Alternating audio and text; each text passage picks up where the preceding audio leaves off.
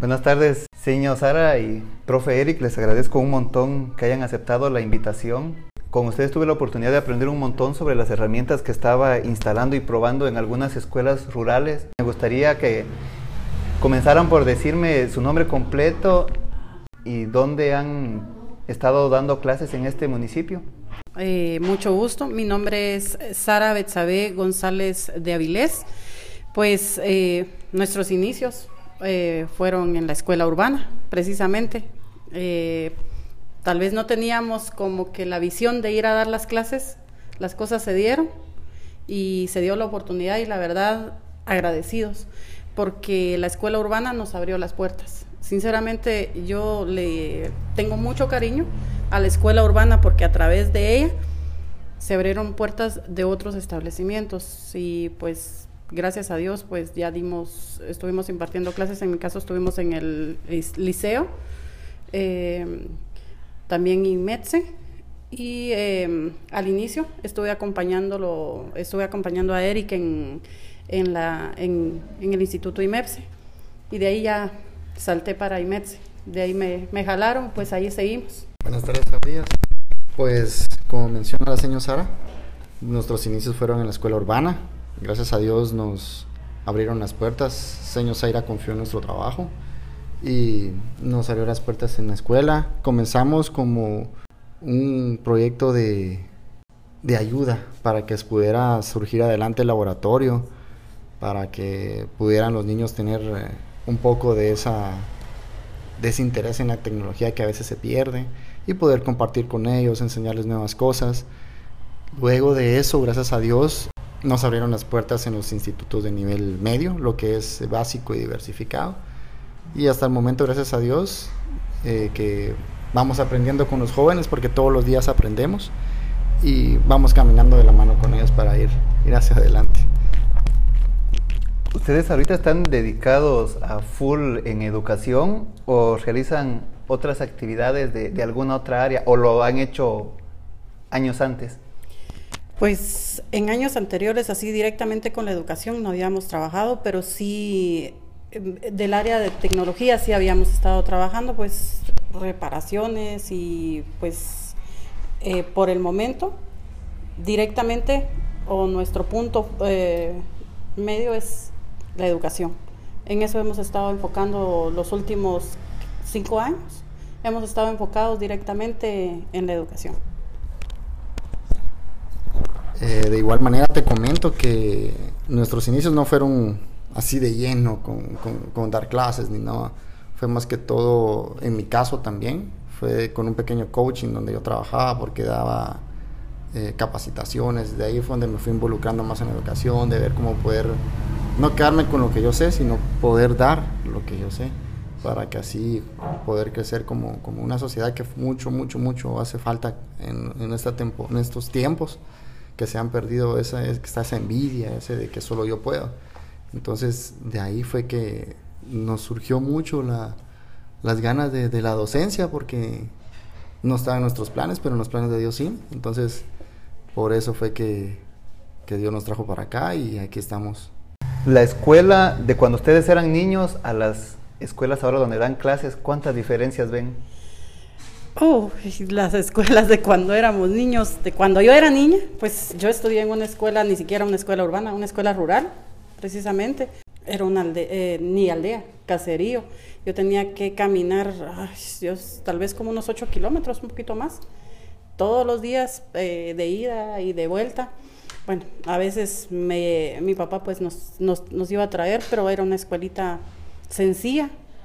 Eh, tal vez no hay mucha diferencia con respecto a compartir, a, eh, compartir varios grados, porque todavía se sigue dando, desgraciadamente, a pesar de que hay muchos docentes, se sigue dando esa parte donde dan, son maestros multigrado. Tal vez por el tamaño de las escuelas, bueno, en el caso donde yo estudié, la escuela era un poco grande, pero los docentes eran muy pocos, entonces eran maestros multigrado, pero de, de la diferencia entre eso y la de ahora, no es mucha. La enseñanza sí, yo la verdad de mi maestro, porque fue un maestro que me dio prácticamente todo de primero a sexto, fue el mismo. Eh, la verdad guardo, muchas enseñanzas de él y aprende también de los nuevos docentes y los, y los niños. Pues en mi caso, tal vez sea la otra cara de la moneda, porque como soy citadino, entonces eh, sí, yo estudié en colegios. ¿Y qué ha cambiado? Pues tal vez en la manera que, no sé si será bueno o malo, en que se ha vuelto muy flexible en el sentido de permisivo. La palabra tal vez es permisivo, en que los estudiantes si quieren hacer algo lo hacen o si no, no. Lo bueno que ha cambiado es que ahora hay participación de, de los estudiantes, hay, hay ideas, hay aportes, hay, hay criterio, que ellos pueden darle una vida a una clase, que no solo es el docente que está ahí, habla y habla. Lo único que sí he visto que cambió en, cuando yo estudiaba es simplemente eso, lo permisivo tal vez, decirle a un estudiante, ah, si no quiere, no lo haga. De todos modos, eh, vamos a ver qué se hace. Tal vez solo en eso, pero lo bueno, como te repito, es, es la interacción, el, el, proceso de enseñanza que ha cambiado en el aporte del estudiante que da. Porque increíblemente uno, eh, uno cuando está desarrollando un tema, el estudiante investiga, le da curiosidad. Si uno logra involucrar al estudiante, él investiga, inclusive en internet, YouTube, y llega, mire, profesor, es cierto esto y esto. Entonces uno, ah, le gustó. Y da su aporte y, aprende, aprendemos, pues. Entonces se aprende de una manera de dos vías.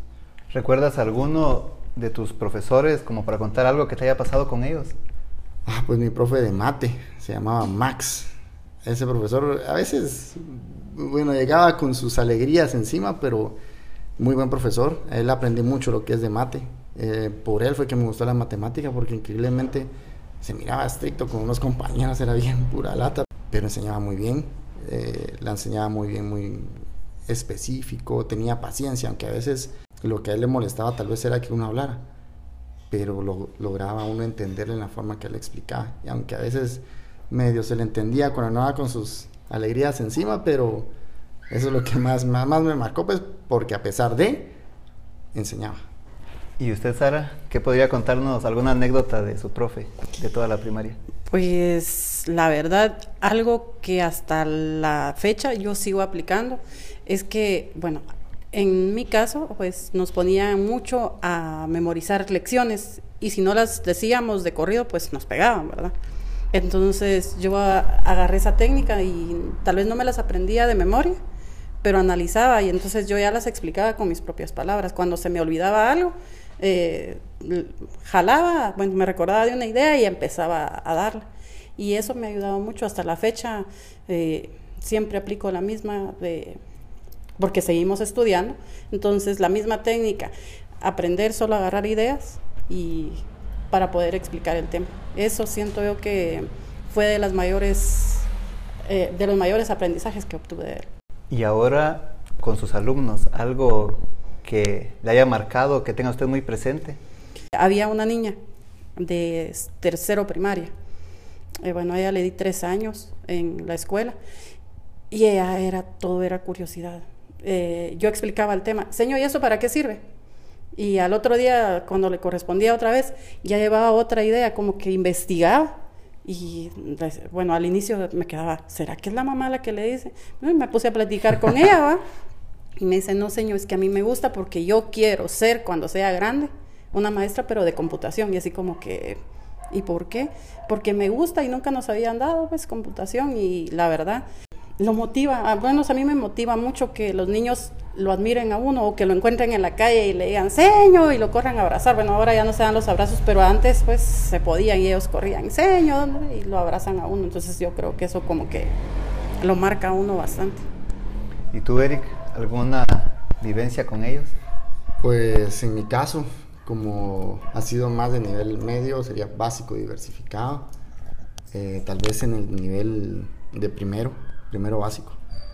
Porque lastimosamente en nuestro medio, en, en, primaria, tal vez no se le da la importancia o dicen computación no sirve o algo por el estilo. Cuando llegan, tienen miedo, tienen temor y un estudiante en específico empezó a utilizar, se sentaba y tenía pavor a una computadora y con la paciencia y con el esmero de ambos, él fue perdiendo el miedo. Al final, como a mediados de año, estamos hablando hace dos años, ¿sí? Hace dos años.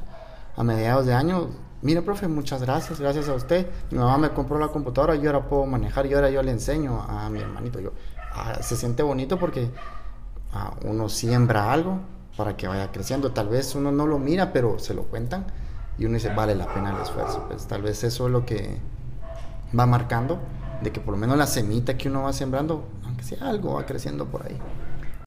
Pero a pesar de eso también nosotros aprendemos cosas de los niños. ¿Qué les han enseñado ellos a ustedes?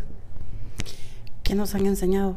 Tantas cosas. La verdad que hemos compartido, hemos viajado, porque dentro de las clases, pues a pesar de que no son áreas que corresponden, computación, yo lo veo, pues el área tecnológica que abarca toditas las áreas, porque al final de cuentas es como que trasladar lo teórico a, la parte tecnológica. Entonces tenemos que sí o sí manejar las, demás áreas, porque no me voy a poner yo de hablarles de un tema que incluya matemáticas sin no saberlo. Pues. Entonces con los niños, cuando nos poníamos a viajar, eh, nos sentábamos, hacíamos eh, dinámicas y nos sentábamos, bueno, hoy vamos a viajar y para involucrar el tema y que yo les fuera llamando la atención, nos poníamos a cerrar los ojos y todo yo pues me ponía al nivel de ellos y yo cerraba los ojos y bueno, yo decía, bueno, seguimos en el mismo lugar. En cambio ellos, no, ellos viajaban y se dejaban llevar. Entonces yo siento que eso nos hace falta a nosotros los adultos, dejarnos llevar y vivir situaciones, vivir los sueños. Si a nosotros nos cuentan una historia, nosotros no la vivimos, los niños la viven. Y esas cosas pues a uno como que lo van haciendo como más humano, lo van haciendo como que revivir momentos de cuando nosotros éramos niños y soñábamos. Y yo siento que ellos lo hacen y se dejan llevar y eso la verdad a mí me gustaba mucho porque bueno ahora vamos por tal y tal lado y ellos señor mire por la ventana de, este lado hay tal y tal cosa y hasta se lo imaginaban. Y de qué color es y empezaban a decirlo entonces yo siento que eso se lo transmiten a, los maestros pero somos nosotros los maestros que debemos motivarlos a sacar todo lo que ellos tienen, porque hay mucho potencial. Bueno, en mi caso coincido mucho con la seño. Eh, por ejemplo, un, eh, un jovencito de diversificado que empezaba con sus tanas de programación y todo, pero no, uno no es experto. Pero él sin, sin, sin tener el conocimiento, mire, profe, yo quiero hacer esto, ayúdenme es el entusiasmo que ellos imponen en las cosas sin saber si va a funcionar o no. Tal vez eso es lo que, que, le transmiten a uno, ese entusiasmo, la alegría de, bueno, si no funciona lo hacemos de otra. Y intentan una y otra vez hasta que les logra salir su objetivo. Eso es lo que eh, me han transmitido, porque a veces no es que uno entre en apatía, sino es que, ¿será que vale la pena? entra tal vez mal dicho, esa pequeña frustración de que por unos pagan todos, pero así me han enseñado eso de que uno puede seguir, a pesar de las circunstancias. Hay jóvenes que luchan ante la adversidad porque hay unos que luchan contra sus papás, otros con situaciones económicas, otros con, con el tema de, que les da vergüenza, el simple hecho de que en, el lado de, primaria llegaban niños con zapatos rotos pero iban felices a estudiar, pues entonces el ánimo, el entusiasmo, el interés que muestran a veces y que a veces uno de adulto se queda así como que, ay, no, qué aburrido otra vez. Y, entonces eso, eso me ha marcado mucho, me ha servido mucho y me han enseñado mucho en ese sentido. Quizás el 90% del tiempo lo pasamos dentro de las paredes del aula, aunque computación pues en general es muy divertido para ellos, cómo es compartir con ellos ese otro 10% fuera del aula, en el recreo, una excursión, una salida. Nos gusta hacer actividades con ellos cuando se podía, sacarlos del aula, que expresaran sus sentimientos en unas hojas o actividades, y ellos lograban exponer. A veces uno se queda así como que, bueno, yo no soy psicólogo, pero por lo menos lo voy a ayudar en algo porque externaban cosas que les dolían mucho. Se ponían a llorar por divorcios, por problemas de, por drogadicción, te puedo decir que también hay entonces ellos externan mucho eso a través de, la confianza y expresan y a veces nos ha servido para ayudarlos. Increíblemente hay jóvenes de que dicen ya no quiero o, han pensado cosas que no deben y se logran salir de esa idea. Pues. pues en mi caso, compartir con ellos fuera del aula, con los jóvenes y con los niños, con problemas muy fuertes, que tienen problemas muy, muy, muy fuertes dentro de las aulas con los docentes. Entonces yo lo que sí trataba la manera era de tal vez no bajarme tan, o sea, no ponerme tan estricta en el nivel de, ay, no, hoy viene el señor Sara y pues, tengámosle miedo, sino que me ponía con ellos, platicaba con ellos y les hacía entender muchas cosas. Cuando tenía la oportunidad a la hora de recreo, me sentaba a comer con ellos afuera. Si ellos se tiraban al piso, pues yo me tiraba con ellos al piso a sentarme con ellos a comer. Nos poníamos a platicar o nos íbamos afuera, debajo de los árboles, también a hacer lo mismo, a platicar. Y ahí ellos sacaban muchas cosas y, eso les ayuda, porque yo sé que ellos llevan muchos problemas arrastrados de la casa. Y si a eso le sumamos que nosotros no los entendemos en, en las escuelas, les estamos generando mucho más caos a ellos. Entonces, la verdad, yo sí trabajo, bueno, trabajamos mucho en esas áreas. Tratamos la manera, tal vez no somos psicólogos, pero sí tratamos la forma de que ellos se abran, porque yo sé que un hijo, porque eh, tenemos dos hijos, eh, un preadolescente y un casi saliendo de la adolescencia, y uno sabe pues que los hijos no le van a contar todo a uno. Entonces uno ve y aprende. Y entonces esas enseñanzas las puede llevar. Y eso es lo que, lo que hacía. Señor Sara no solo es la que, la que da clases, sino la señor Sara que puede ser su amiga, que los puede escuchar y los puede aconsejar. ¿Cómo ha percibido el apoyo familiar con los niños y los jóvenes? Hay padres que la verdad, mis respetos, eh, la verdad se han acercado, bueno, conmigo, en mi caso, en, del lado de la escuela, muchos papás llegan y dicen, señor, mire, la verdad le agradezco mucho. Se acercaban y me decían, mire, señor, hágame favor, el nene me fue a explicar esto. ¿Es verdad? Sí, sí, claro. Pero hay muchos papás que no creen, eh, desgraciadamente, en el área tecnológica. No creen. Ellos sienten que es una pérdida de tiempo. Esto que estamos viviendo, la forma híbrida de dar las clases, nos ha traído y nos ha enseñado que tecnología no es un desperdicio, que es un complemento para las demás áreas, porque al final de cuentas eh, yo puedo saber todo lo que necesito para un trabajo, pero si yo no sé manejar la tecnología, el trabajo no me lo dan. Y eso se les ha tratado eh, la forma de, ahí sí que de explicarles, más que todo porque yo siento que la forma de aprovechar la mejor enseñanza es en la primaria. Yo siento que ahí los agarramos así como que suavecitos y los muchos padres apoyan. Del 100%, un 60% quizá de padres de familia creen y confían. El otro 40% es apático porque dicen, no, no, es que mi hijo va a vender. Pero eso para vender, les digo yo, se necesita. Entonces, eh, por ahí como que uno va influyendo y trata la manera de influir también en los docentes, porque hay docentes también que no creen en eso y que siguen creyendo que es una pérdida de tiempo. O sea, desperdiciar media hora, dice, le puedo dar otra clase.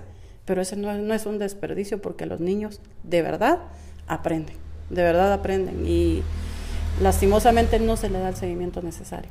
En el área de diversificado, pues la verdad, ahí es muy poco eh, el contacto que tenemos con los padres, pero se ve, eh, eso se ve reflejado en la aplicación, porque si mi hijo lleva tareas, si mi hijo cumple, es porque yo como padre estoy cumpliendo en la casa. Entonces yo, del lado de diversificado, así lo percibo. Si el joven eh, es aplicado, si el joven responde, no, o sea, es computación, bueno, si la quiero la llevo y si no, no. No importa, no, no vale mucho la pena. Pero se aplican. Entonces ahí es donde yo veo el reflejo de la casa. El apoyo de los padres para mí es esencial y lo esencial viene cuando ellos presentan sus actividades. En algunos momentos los padres, bueno, sí, los padres, a veces piensan que el estudio en general no les va a servir, porque desgraciadamente en nuestro entorno se tiene tan enraizado de que vámonos para el norte, allá vamos a seguir adelante.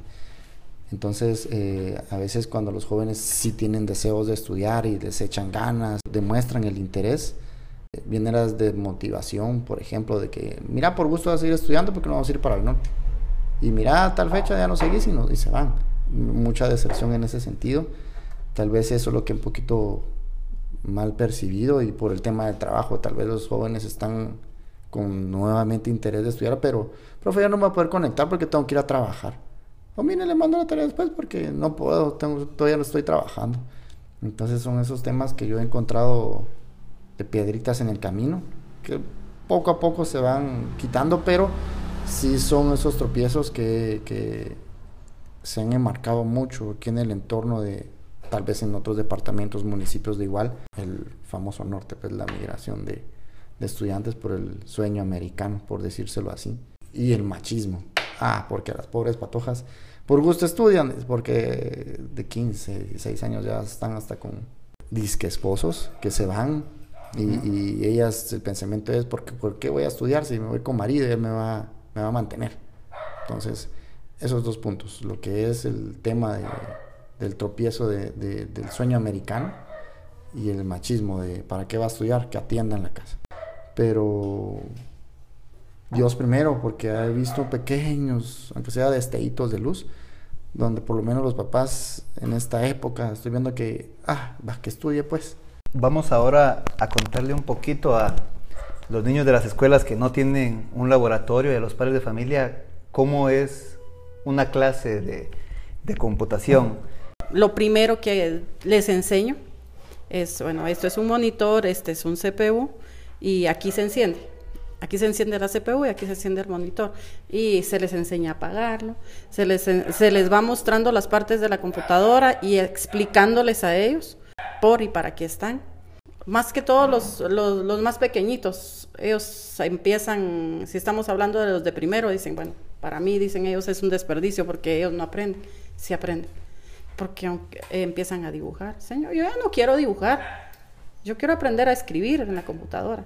Entonces a uno le va motivando porque ellos van pidiendo más. Uno quiere ir despacio, pero no lo dejan. Ellos quieren, quieren, quieren y piden. Entonces ellos vienen, ingresan, cantamos, es como hacer una clase normal, solo que quizá a ellos les llama mucho la atención los juegos. Entonces, las herramientas que ofrecen los programas que, que, estás trabajando, la verdad, a mí me gustaba mucho porque los patojos aprendían, pues. dicho tal vez de mala manera, los niños aprendían mucho porque aprenden jugando. Y esa es la mejor manera de enseñar. Aunque no muchos no creen en eso instalamos, las que se dejaron, porque como las que aguantaron, las que aguantaron porque había, ese habían computadoras viejitas que la verdad que por más que luchábamos agarraron algunas cosas, pues no podían, no, no las podían usar todas, no podían usar todas las herramientas, pero todos se peleaban. Señor, es que yo quiero estar en la que tiene todo. Bueno, entonces rotemos, pues. Era aquello de constante rotación porque ellos querían estar en las que sí podían. Entonces, entrar a una clase de computación es abrirse, abrirse muchos campos. Ellos aprenden quizá lo que nosotros no aprendimos cuando estábamos en primaria.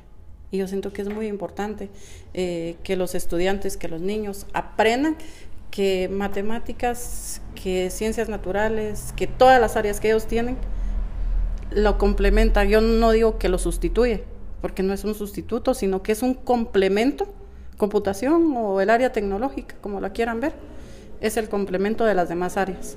En nivel eh, diversificado se nota mucho cuando ellos vienen, incluso si no estoy mal, en volcancillos vienen unos y cuando entran a básico, eh, se nota que ellos han estudiado porque saben manejar la tecnología y se nota que el docente le pone, ahí sí que le pone ganas, le pone empeño y enseñarles porque intenta acoplar todas esas áreas. Entonces, para mí entrar a una clase de computación simple y sencillamente es ir a trasladar lo que yo sé, simple y sencillamente pasarlo al área tecnológica.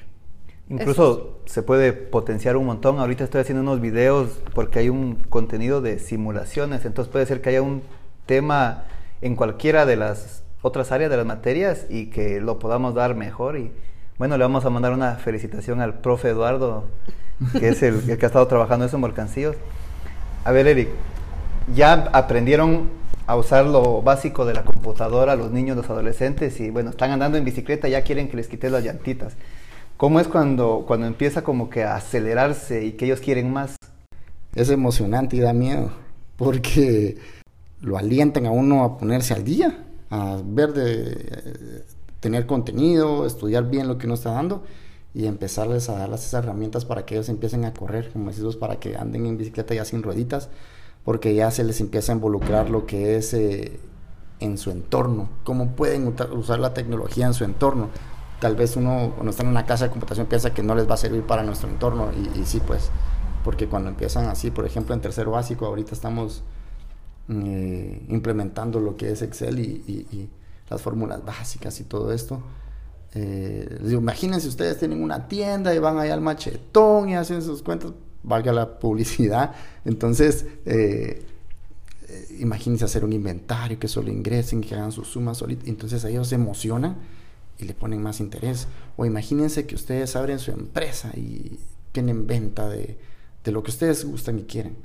Y van a implementar un sistema de, de, de entradas y salidas. Entonces ellos se emocionan y ya acoplan el contenido a su entorno. Ah, sí me puede servir. No lo ven tan lejano como, ah, solo en la capital o ah, solo en un lugar X.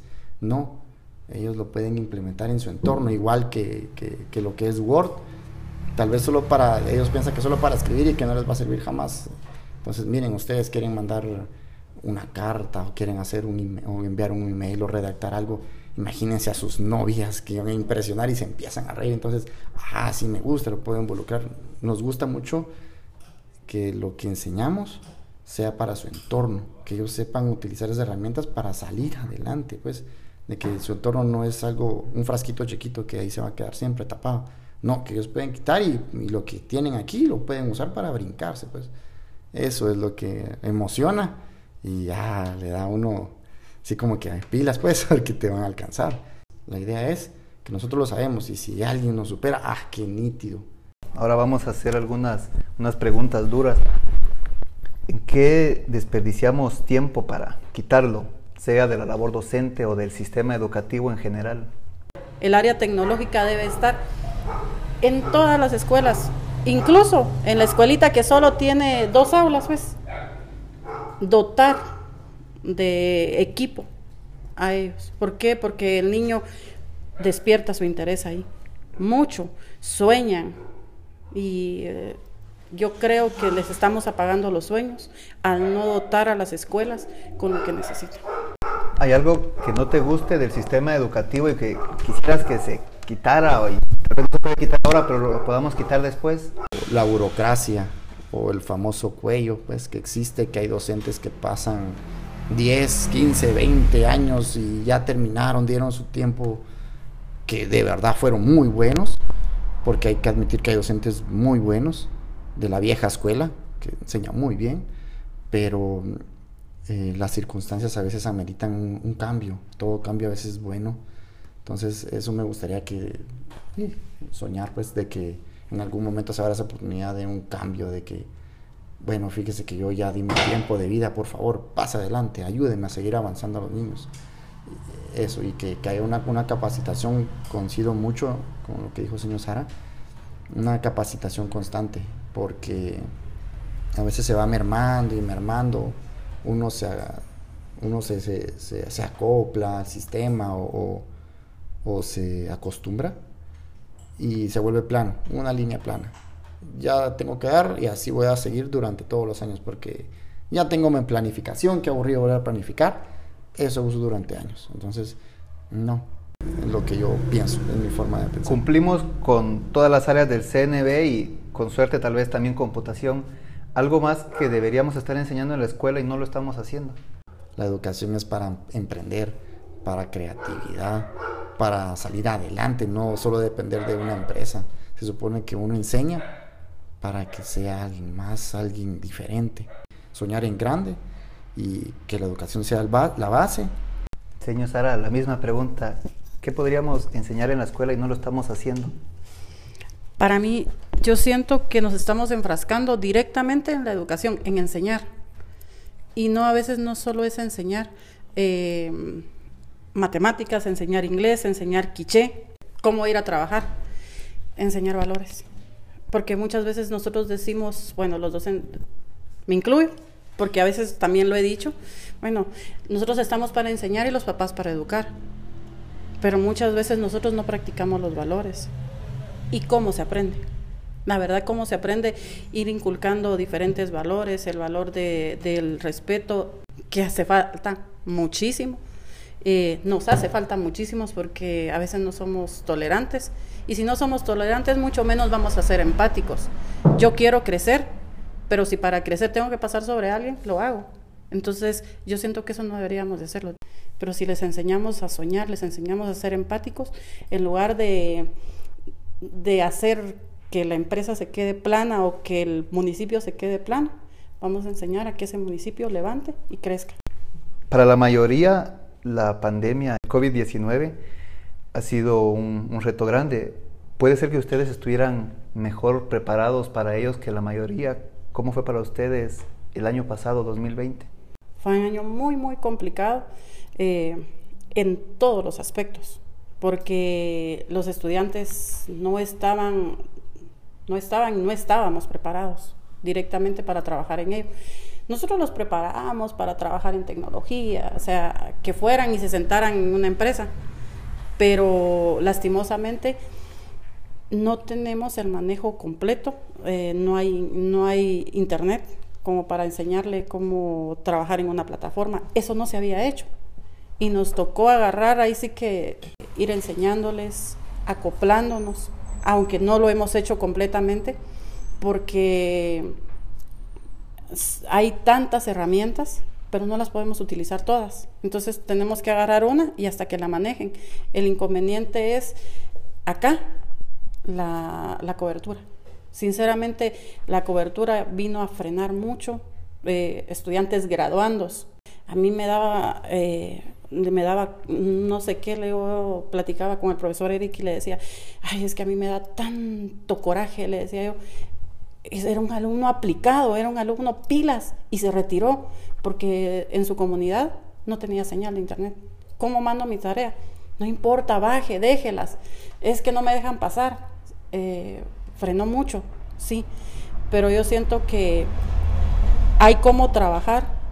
Guatemala tiene tantas cosas por hacer todavía y trabajar el año pasado, la pandemia vino a poner ahí sí que de manifiesto tantas carencias en el área de, la educación y el gobierno puede hacerlo. Tiene todo en sus manos, pero no lo hace. Entonces, eh, nos toca como maestros trabajar y ver cómo, cómo hacer que el estudiante no se retire, darle las herramientas, eh, decirle, si quiere yo voy a tal y tal lado y ahí me deja los papeles para poderlos trabajar pero no dejarlos ir, porque son estudiantes que tienen capacidad y se quedaron. Y eso, la verdad, el 2020 nos marcó a todos, nos marcó a todos porque muchos vinieron y pues habiendo tantas herramientas tecnológicas, una gama completa, trabajar por WhatsApp ya es complicado porque una clase en WhatsApp no es tan apreciada, es un audio, o sea, una videollamada es muy complicada porque no acapara todo. Y utilizar otra herramienta como tecnológica, como dar clases en Zoom, dar clases en Meet. Eh, señor, no me cabe en mi teléfono, o sea, yo ya no tengo espacio para poner esa, para instalarlo. Y otros, señor, mire, es que yo le presto el teléfono a mi mamá, pero mi mamá se va a trabajar, entonces no puedo recibir su clase grabar las clases, subir las clases y a veces los estudiantes aún así no las podían ver porque en su comunidad no había tecnología. Entonces fue un año muy, muy, muy difícil. No fue un año, seguimos con la, época difícil porque regresamos en teoría de la forma híbrida. Van un día, un periodo, dos periodos no alcanzan. O sea, uno se los come porque uno quisiera dar más, pero no puede.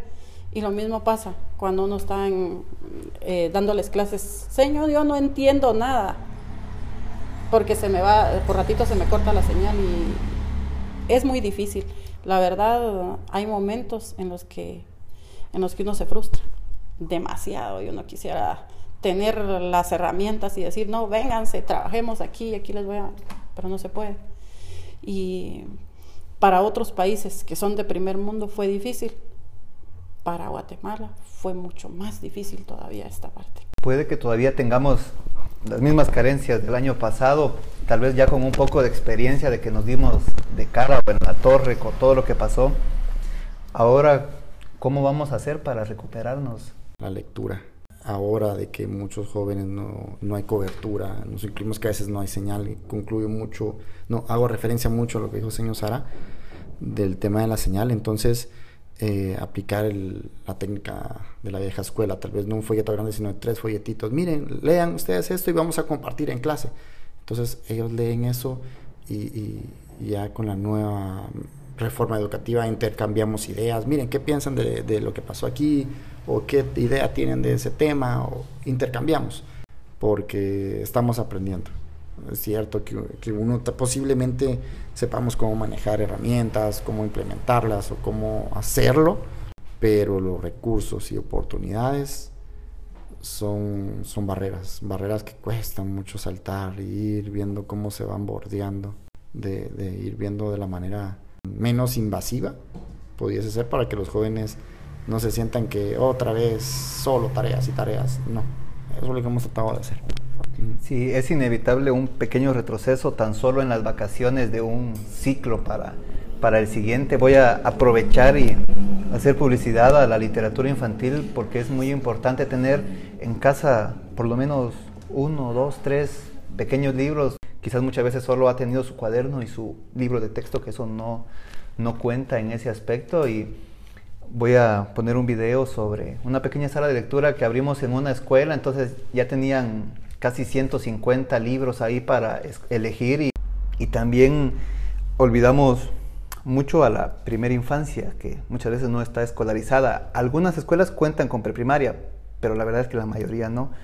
¿Cómo cree que podemos mejorar eso en los próximos 5 o 10 años?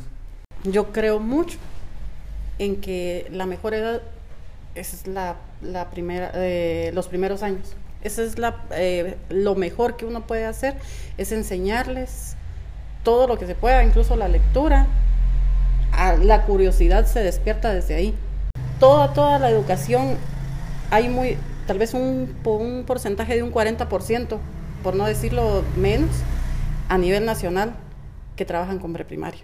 Más o menos es como el 30. Por ahí, 30-40% estamos en, en, en, la cobertura y más que todo está centralizada en la capital, poco en Jalapa, todavía en Quetzaltenango también y de ahí la mayoría pues no tiene cobertura en, en preprimaria y sí se debería de tener. Se llevan a los niños de oyentes, pero no es lo mismo porque un niño de oyente eh, va a escuchar todas las otras áreas de niños más grandes, niños de primero pero no se les va a despertar eh, la motricidad fina, la motricidad gruesa, que es la que se trabaja cuando ellos están en la preprimaria. Eso es eh, lo básico. Eh, incluso, bueno, la mejor forma de moldear una letra es en la preprimaria, porque eso es lo que enseñan, las bolitas, ensamblar directamente. Ahí sí que hasta, hasta se hace chiste de que no pueden encajar la forma hasta de meter algo en una casa pues se aprende desde ahí porque ellos tienen que aprender a meter las figuras donde van. Entonces yo siento que le hemos lo hemos dejado o lo ha dejado el gobierno, porque yo me incluyo porque somos parte de la población, pues. Y somos, si los ciudadanos, nosotros como ciudadanos no hacemos nada, eh, ¿cómo esperamos? Yo, pues, yo siento pues que el gobierno tiene que hacerlo, pero nosotros como ciudadanos también podemos. Tal vez donar, no todo el tiempo, pero una, dos o tres horas, porque yo siento que no nos quita mucho. Sí, igual podemos involucrarnos un poco en algunas escuelas. Hay personas de la comunidad que a veces van y, ayudan a los profesores. Por ejemplo, en una escuela unitaria, tal vez un día la maestra quiere enfocarse en dar un par de temas de matemática a dos, tres grados. Pide ayuda a algún vecino de la comunidad o el padre de familia y ha pasado que sí atienden a niños pequeños con alguna actividad organizada, una dinámica y son capaces de hacerlo los padres de familia. También hay, por ejemplo, en una escuela habían tres, cuatro guitarras y aunque fuese muy de vez en cuando, pero alguien que sabía tocar guitarra llega y, y lo hace, pues es, es, muy valioso. También estoy pidiendo como consejos para cumplir algunos de los objetivos en el proyecto de, de educación que estoy planteando. ¿Cómo podría hacer para que los padres acompañen mejor el aprendizaje de los niños en casa? Bueno, el involucrar a toda la comunidad educativa es una prioridad que se tiene que dar sí o sí. Además de computación, ¿cómo experimentamos la ciencia en el aula? ¿Cómo podríamos experimentarla más? Leyendo e interactuando. Yo siento que es la mejor forma de, la, mejor forma de llevar eh, la, enseñanza-aprendizaje, porque es una, una doble vía. Enseñarles a ellos, a que ellos pueden y que ellos también saben. Muy bien voy a darte una cantidad de dinero ahorita para hacer el primer laboratorio de ciencia porque ninguna de las 35 escuelas del municipio la tiene, aunque ya cuatro cuentan con, con laboratorios de computación. ¿Qué te gustaría tener en ese pequeño laboratorio? Para empezar, estudiantes. sí. pues para empezar, eh, te soy sincero, lo básico, pues microscopios, para que logren observar ciertas partes que no solo se ven en teoría y una vez lo comentábamos, bueno, me hacías el comentario también de lo que son los telescopios, ver constelaciones, un pequeño observatorio tal vez, de, poder eh, ellos descubrir que esas estrellas no son simplemente lucecitas, pues que se pueden formar. Y a través de un microscopio, pues enseñarles a ellos que, la sangre, que las plantas, todo lo, lo, microscópico, valga la redundancia, que se puede observar y todo, todo el mundo que existe aparte del que nosotros vemos eh, a nuestra simple vista. Pues. Eh, ¿Qué más? Eh, es cierto que hay capital, pero eso también sería el apoyo de, compañeros. No es lo mismo uno solo que un equipo. De igual manera, involucrar a lo que son los padres, enseñarles eh, explicarles a ellos que en la tierra el tema de, de, las siembras, de los cultivos, puede ser maravilloso y descubrir nuevas maneras. Entonces, un montón de cosas que se podrían hacer, pero a grosso modo es lo que se me viene a la mente en este momento. Sí, por suerte la mayoría de profesores acá en el área rural sacan mucho provecho del, del contexto para, para esa área, pero no quita que tener el laboratorio sería genial.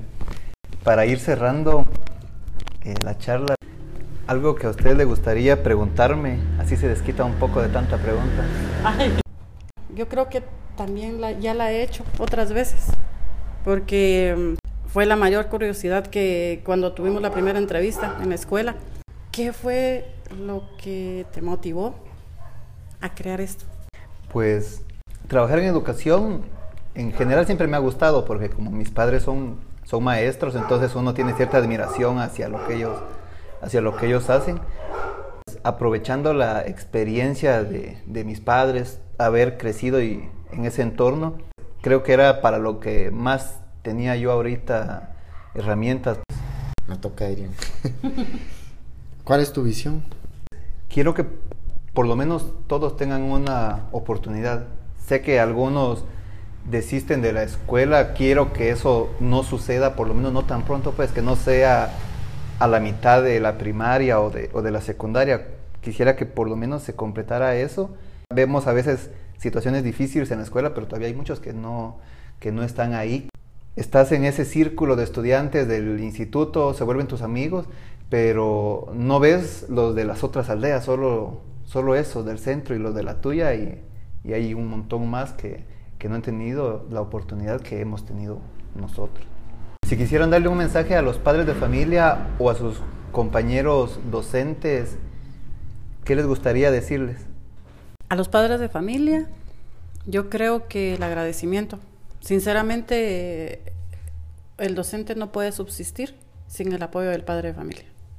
Pedirles que sigan apoyando a sus hijos. No podemos cortarle las alas. Todos merecen, merecemos una oportunidad y debemos dárselas. Y a los compañeros, pues igual, de igual forma. Yo creo que todo lo que damos debemos darlo desde el corazón. Hay que mandar estudiantes del municipio preparados si van a estudiar a la capital, que no digan, bueno, es que viene del municipio y por eso no lo sabe. No, puchica, viene un municipio y lo sabe. Entonces yo siento que eso es lo que debemos hacer, prepararnos y no estancarnos. Muy bien. Profe Eric, ¿quiere decir algo a sus alumnos, padres de familia o compañeros docentes? Pues eh, coincido muchísimo en este sentido, en agradecerle a los padres por la confianza que deposita en cada una de las instituciones, en cada uno de los maestros, independientemente nombre de institución, que esas vasijitas se vayan llenando de conocimientos. Nuevamente agradecerles eh, eh, el hecho de, que sus hijos eh, sigan adelante, que sueñan y que muchos de ellos han cambiado a decir, mi papá me ayudó y él me va a ayudar a que yo siga estudiando, mi mamá que esté sola me va a seguir, me va a seguir ayudando. Entonces agradecerle a esos padres y madres que, que están al lado de sus hijos luchando. Y a los compañeros docentes, pues que no mermemos, que no nos acostumbremos o que no nos estanquemos en yo ya lo tengo, como dice señor Sara, que ya tengo el área y pues ¿quién me la va a quitar? Nadie es indispensable. El tiempo que estemos no lo demos solo por, por salir del paso. Las cosas se hacen bien o, no se hacen. La mejor forma de agradecerle a los que escucharon esto hasta el final es dándoles un regalo. Eh, me gustaría que recomendaran alguna actividad, un libro, una película, cualquier cosa para que al terminar de escuchar esto puedan ir a leerlo, ir a verlo o hacerlo en casa. La película de Ron Clark. La historia del profesor Ron Clark. Ajá. De, de las vicisitudes que él, que él tuvo en el momento de la enseñanza. Eh, de cómo él fue rechazado por la comunidad, los jóvenes tampoco lo querían y que ellos eh, era la escoria de la escuela, pues sí, él logró sacar lo mejor de cada estudiante. Aparte de eso, siento que vamos a coincidir en una actividad muy importante y que se pierde. Tal vez es que como padres escuchemos a los hijos, sentarlos y, mira, mi hijo, ¿cómo estás? ¿Cómo te va? ¿Qué hiciste hoy? Contame, ¿te sentís bien? Es esa comunicación que, que a veces no existe y que es muy importante reforzar porque es cierto que estudian, aprenden, pero así como en una relación de esposos nunca, uno nunca termina de conocerse. Lo mismo es con un hijo, ellos van creciendo y aprendiendo, entonces siento que es muy importante la comunicación entre padres, me refiero madre y padre, no solo me refiero a ambos, en una actividad de, de conversación, pues. Que se den ese, que sea un poquitillo de tiempo, pues una media hora, creo que no se va a acabar el mundo y refuerzan lazos. Y la película, muy buena, es recomendada. Es la, historia del profesor Ron Clark. Es muy buena. Pero tal vez no es la comunicación eh, que los padres hacemos, la comunicación juzgada, porque nosotros le decimos, bueno, contame, pero cuando nos cuentan, eh, nos asustamos. Entonces yo siento que tal vez es aprender a escucharlos. Por más increíble que parezca, sentarse a jugar con los hijos, no un teléfono, porque el teléfono distrae. Un juego de mesa es la mejor forma de reírnos y la mejor terapia para romper cualquier hielo es la risa. Entonces, sentarse a jugar un ratito y cuando uno siente ese ratito se convierte en horas, nos ha pasado a veces. Y ahí vamos platicando. No me queda más que agradecerles un montón y ponerme a su disposición en lo que yo pueda ayudarles. Estoy a la orden. No, gracias a a ti porque la verdad has llevado muchas herramientas a varias escuelas de aquí del municipio. No se ven, muy pocos lo conocen y sí deberían de conocerlo. Excelente trabajo y adelante. Y pues lo mismo, si en algo podemos servir, si en algo podemos apoyar, ahí estamos. Ahí estamos. Bueno, ahí sí que ya, me, ya te comiste mis, palabras, no me queda más que agradecer y ahí estamos para apoyarte en cualquier circunstancia que, que necesites o cualquier proyecto, ahí estamos para, para apoyarte. Hay algunas escuelas que quizá la mano de obra es muy cara, ¿ves? Porque, Y por eso dejan tiradas las computadoras. Entonces, nosotros dentro de los proyectos tal vez no es cobrarlos, sino que simple y sencillamente donarlo. Y si eh, hay necesidad, con nosotros cuentan, sabemos que las escuelas no cuentan con eso. Pues. entonces estamos a las órdenes todos.